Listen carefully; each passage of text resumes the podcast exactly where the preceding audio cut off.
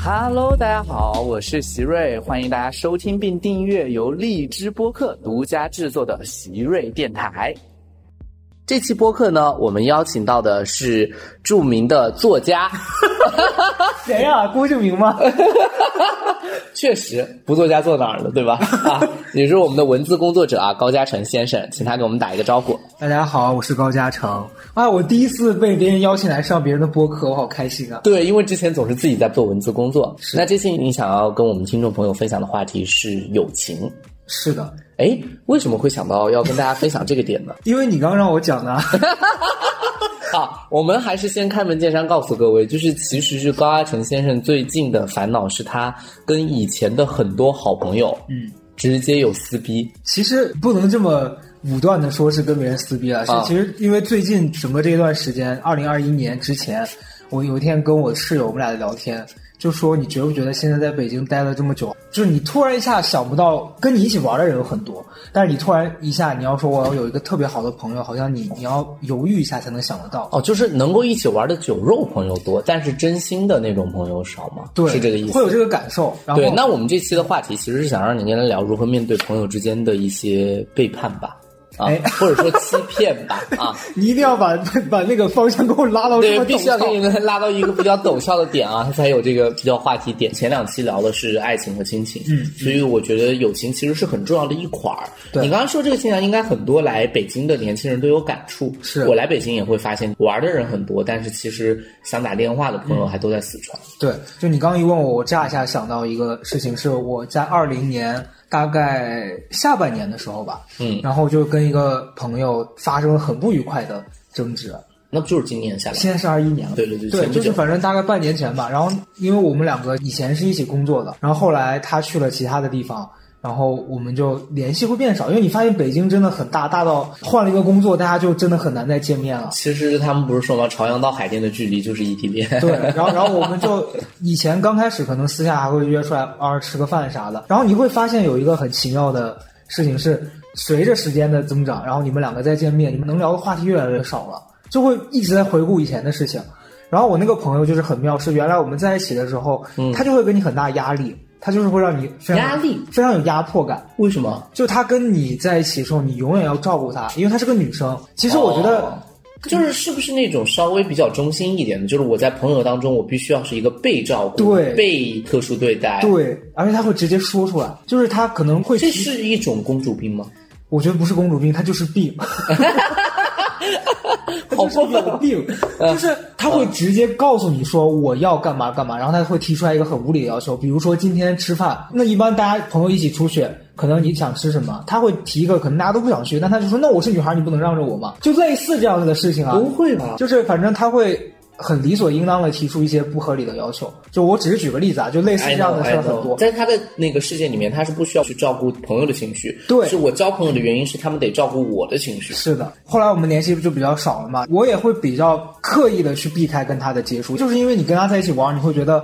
负能量很重，大家因都为是你朋友永远在消化他的情绪，本质上这段友情没有给你充电，都是在耗电。对。然后后来有一段时间就没联系了嘛，然后我就是自己经历了一个家庭上的一些事情，因为我家那些破事儿也很多，我跟我妈有八年没有联系。应该跟你聊心情啊。是的，哦你现在把 冯绍从那期删掉。包括我们第一期嘉宾，哎，那后面我们可以继续聊。对，就是因为我俩八年没有见到面了，然后后来有一段时间突然联系到我，是妈妈主动找你，对，然后是那通过什么《人间有真情》《人间有真爱》这样的节目吗？通过菊萍的节目，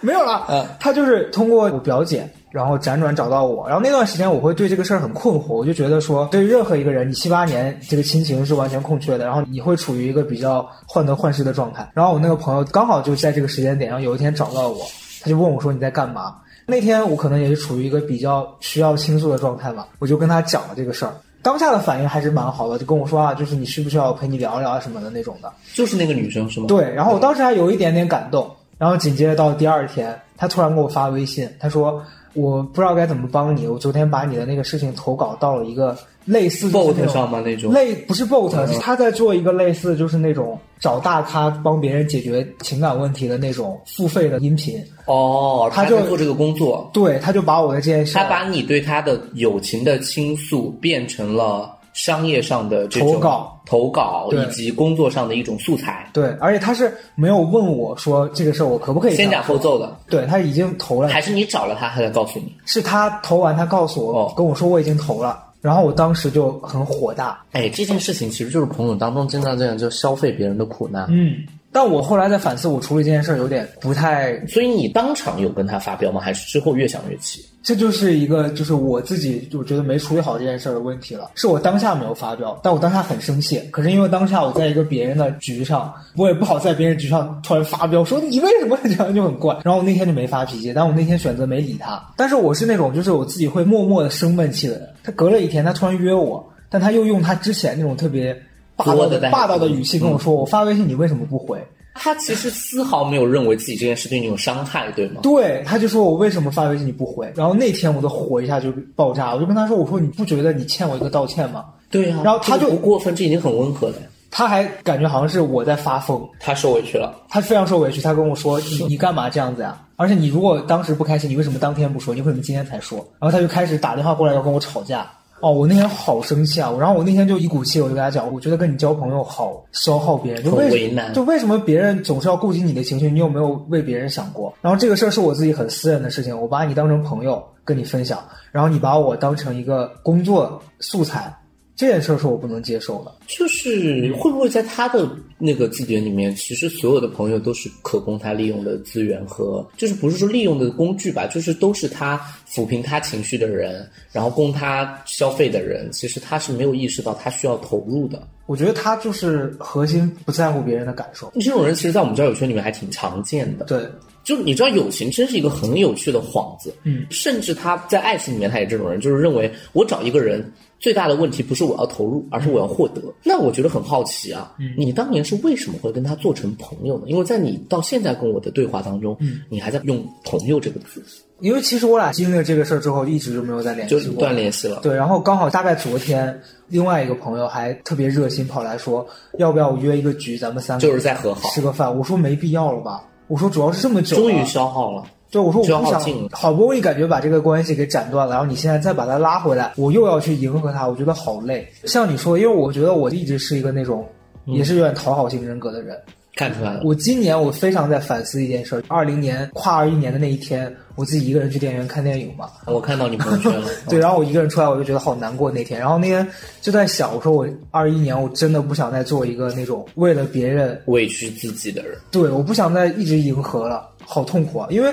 不管是我在交朋友的时候，经常会为了朋友的开心逗别人开心，然后让自己做一哎些，我发现这是我们这个行业比较明显的一个特点，嗯就是因为我们做内容生产，好像我们在内容上面特别在乎用户的看法，嗯大家的评价，对我们会知道什么点是大家要的情绪点，什么话是大家会感动的话。嗯你觉得在生活当中，好像我们也特别容易顺着别人的意思去表达，对啊、去改变自己。对，而且我是一个那种，比如说今天我参加一个局，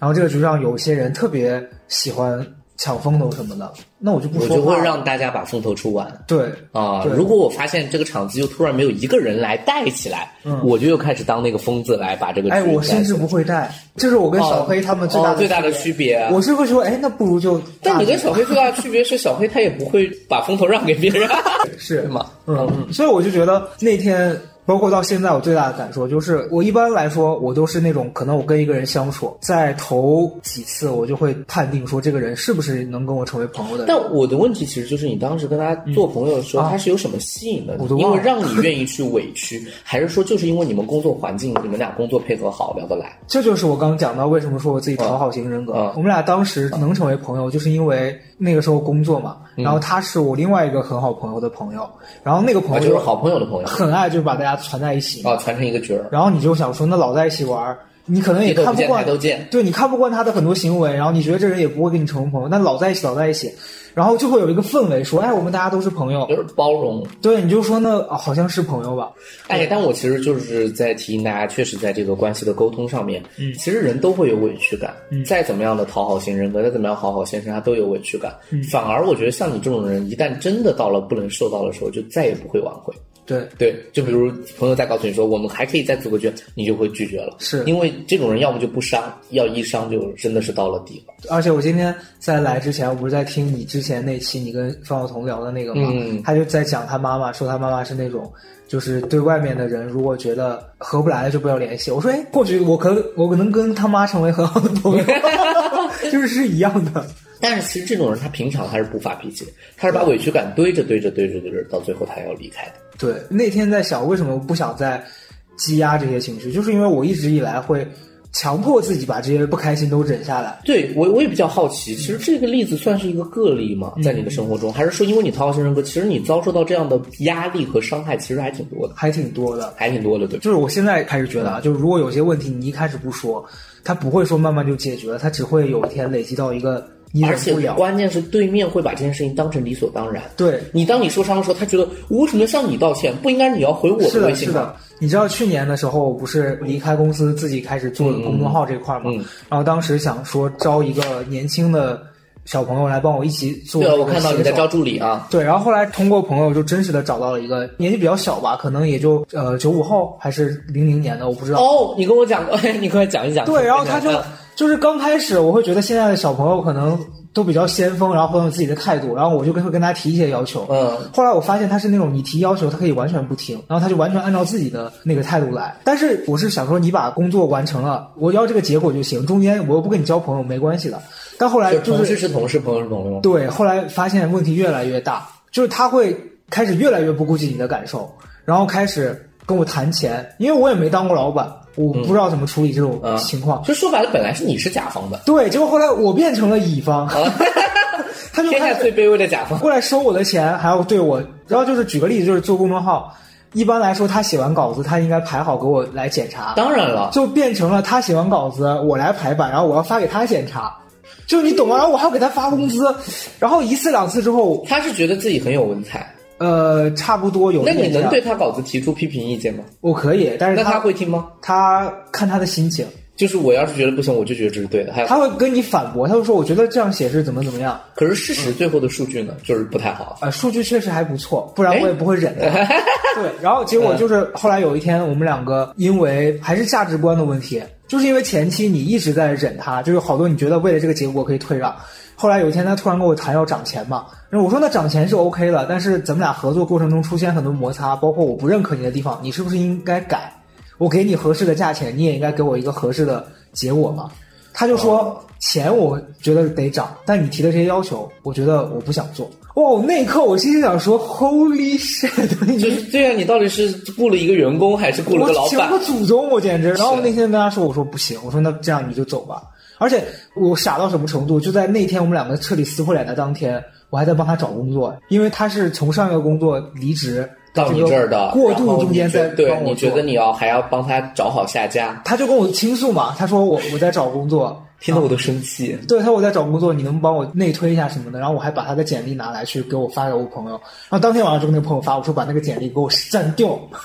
气死我了。你真的是一个很好的人，很善良的人，但我完全能理解，因为我觉得所有像我们稍微变得有讨好一点，或者对别人这一些善良和宽容，是因为我们自己经历过一个初创期的不易。对 对对，你就能越能理解大家在这个时候的难处。嗯嗯，嗯，之前在迷国的时候听马老师说过一句话，就是他反而会认为规则很重要的原因，就是因为之前好像姚厂啊，也不知道我没听他亲口说过这句话，就是奇葩说离了谁都可以，嗯，因为他觉得规则比较重要。对如果因为你的表现很好，一而再再而三的去逾越那个规则，反而最后是对更大多数人的不公平。是的，是的，就今年我也特别有感触，就是我跟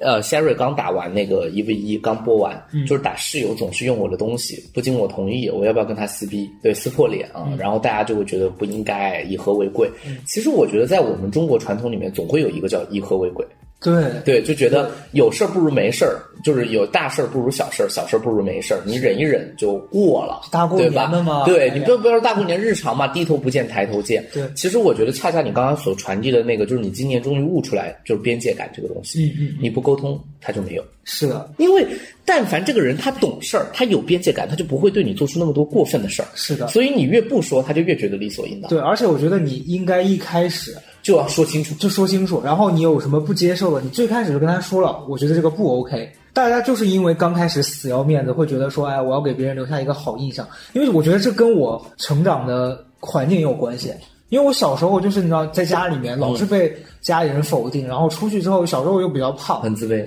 对你老被别人欺负，然后你就会慢慢形成一个自我保护的那个状态。我们当时有讨论过，就是讨好型人格这件事情。嗯嗯，就是我们发现讨好型人格确实就是，我觉得我自己是没有价值的，对，所以我觉得我之所以被人喜欢和接纳，是因为我让别人感觉到舒服，是的是靠讨好换来的价值的。对，但其实这个是很要命的，因为我们都走过这条路。嗯后来是秋阳告诉我一句话，一直都很受用。他说，真正喜欢你的人，他从来不会喜欢你委屈自己的样子，对他一定喜欢的是你本来的样子是。的如果一个人他觉得他要你委屈自己，他才喜欢你，说明他从一开始他就没喜欢过，我觉得他根本就不在乎你。他就是不在乎你。嗯所以，而且委屈这种事情啊，就是我们所说的，他没有度的。嗯，你今天可以为这件事妥协，明天你就可以不断妥协。所以为什么他强调底线这件事情很重要？是因为你越妥协越没底线，其实你们关系是长久不了的。是的，因为一个人多值钱，真的是看他底线有多值钱。嗯就什么时候别人把你当一个人看，或者把你当一个独立的人看，就是看你的底线在哪。嗯嗯而你如果能把底线让开了，别人不会感激，别人只会觉得这个人，哦，好容易被欺负，嗯嗯或者好随便。嗯，啊，我觉得爱情里面和友情里面都是这样。哎，那我今年看那个节目的时候，现在好多网友对你的印象就是你在那个怼人的那个环节，啊、你生活里面你碰到这样，你是真的会直接说。就不会，我、嗯我就一直在说，其实打奇葩说或者我们这种文字工作者，你有没有感觉，其实我们不是先把道理想明白了，嗯是真的在写作的过程当中，嗯或者在说话的过程当中才把道理想明白的，是，就是是进行式的。嗯就是我生活中，其实我也是原来总觉得以和为贵。你说像我这种人，我觉得有什么东西不能接受啊？嗯对嗯就过一过就算了，对吧？ 其实很多人有误解，他说像你们这种人伶牙俐齿的，活灵活现的啊，就是就是你在生活中你有什么东西怼不过去吗？嗯，但是其实我生活中还真不怎么怼。你说你生活中你会真的为写一篇文章去怼人吗？我在生活中我只跟自己认识的人开玩笑。开玩笑的怼，对大家都不怼。就奇葩说很多题目，其实最后回答到一个原问题，就是你怎么面对冲突？嗯嗯其实我后来觉得冲突是件好事儿，是因为冲突是沟通的契机，嗯，就是冲突都在让我们在交流自己的底线，反而没有冲突，这段关系是不正常的。那前两天有个网友还在说，说我攻击 Sharon，说问候别人妈妈，嗯我说我什么时候问候别人妈妈了？我这种人怎么？哦，举了一个例子，我当时在开杠的时候，我说你跟你妈都能撕破脸，你跟室友为什么不能撕破脸？嗯哦，我其实说那个话不是说你妈怎么样，我的意思是，越亲近的人，其实我们越能够接受冲突的。对，对吗？因为我们总是觉得不能冲突。我后来特别讨厌一句话，叫“低头不见抬头见”，你就别跟他撕了，撕了多难看。恰恰是低头不见抬头见，才你嗯要才要撕跟他呢撕对，不然你每天忍得多难受。是的而恰恰是低头不见抬头见，才撕不散。对，而且我发现，真的，我所有的亲身经历都告诉我，你越容忍这件事，到最后可能闹得越难看。对因为我室友的以前的那个生活环境，因为我们两个在合租之前，然后他跟他大学的室友一起住嘛，嗯，然后他那个室友当时就招来了另外一波，就是因为他们租了一个很大的房子，然后我懂了，就是天天在家里面开 party，招一堆幺五和六的对也，他们是三伙人，嗯然后住在同一个房子里面，然后他们中间有一个男孩吧，然后男孩带自己的女朋友住一间比较大的啊卧室，卧室住他卧。们两个就是生活习惯很差，会每天用别人的东西，就他们是真实你那道辩题，真的就是不经同意，他都不是不经同意，他是默认你就是同意。就比如说我我这么大脸我我室友买一些什么零食啊什么的，因为我室友这个人东北人，哦，我觉得吃零食很过分。其实沐浴露什么用了去用，而且他零食他买这种东很西贵的零食，啊我觉得都不是钱的问题，我为什么不喜欢别人动我的零食？是因为嗯我就是有时候饿了想找点吃 的，你把东西找完，对，有些东西它就是救急，你知道吧？对，你知道他们东北人就很讲究排面，买东西都买那种超贵的，然后买的量又大，摆在家里的那个客厅的桌上，然后他要去吃的时候一个都没有了，那有点过分，然后至少给别人留一口。对啊，你起码你起码你你吃一点，你给人家留一些，他全吃光，然后自己在家里面就占着那洗手间什么也不给别人，然后把洗手间堵的全是自己的那些。哎呀，别。说别说别说啊！就很恶心，然后他们一开始也是觉得，哎呀，大家都是朋友，不要说。然后后来他那个朋友直到干一件多过分的事儿，就他们是做编剧的嘛，然后他们找别人帮他写了一个东西，然后完了之后，就等于说他跟人家说这个活我给你一万块钱，嗯实际上后来这个活赚了可能是五万块钱，他自己从里面抽了三万，然后给了人家一万，就是然后彻底就老死不哦相往来。嗯这个很过分，我一直觉得朋友的钱不是不能挣，要么你说清楚，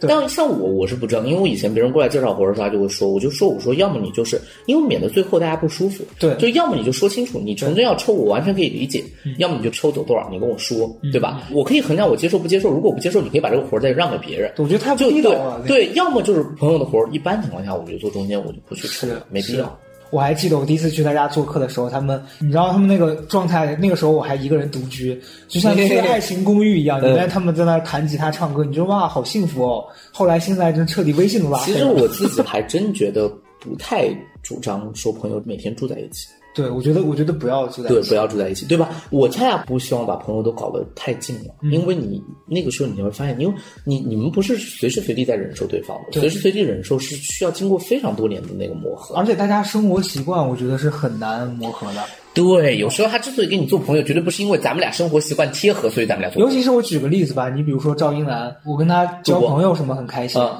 然后我们出去玩也一起住过，但是你要让我跟他一起合租，我觉得不是他死，就是这个房子被我烧掉。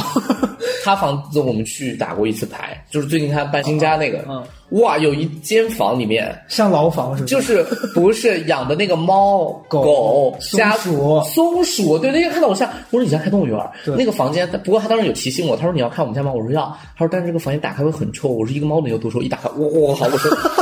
而且有一天晚上我没有打招呼，我去他家了，然后我一开门，我说你家怎么这样？他说我没邀你来，不许 diss。但是他家真的可怕，嗯我就在想，作为朋友，我可以接受我去他家是这样的，但如果我们两个住合在租一起，的话就会需要有一些、哦，有一些可能已界经绝交了吧。限对，所以还是那句话，就是我觉得规则要前置，对不要后面说委屈，就是规则一定要前置都说清楚了，而且你感觉到不舒服的那一刻就要开始说。嗯因为越拖越麻烦，越拖他就会说你之前也没跟我说啊，对对吧？一开始就先说，我觉得不要怕尴尬。所以我觉得我们现在在学习冲突的时候，确确实实是发现冲突立即解决冲突，嗯，否则就是失去朋友，嗯。而且我觉得那天我也说了，我觉得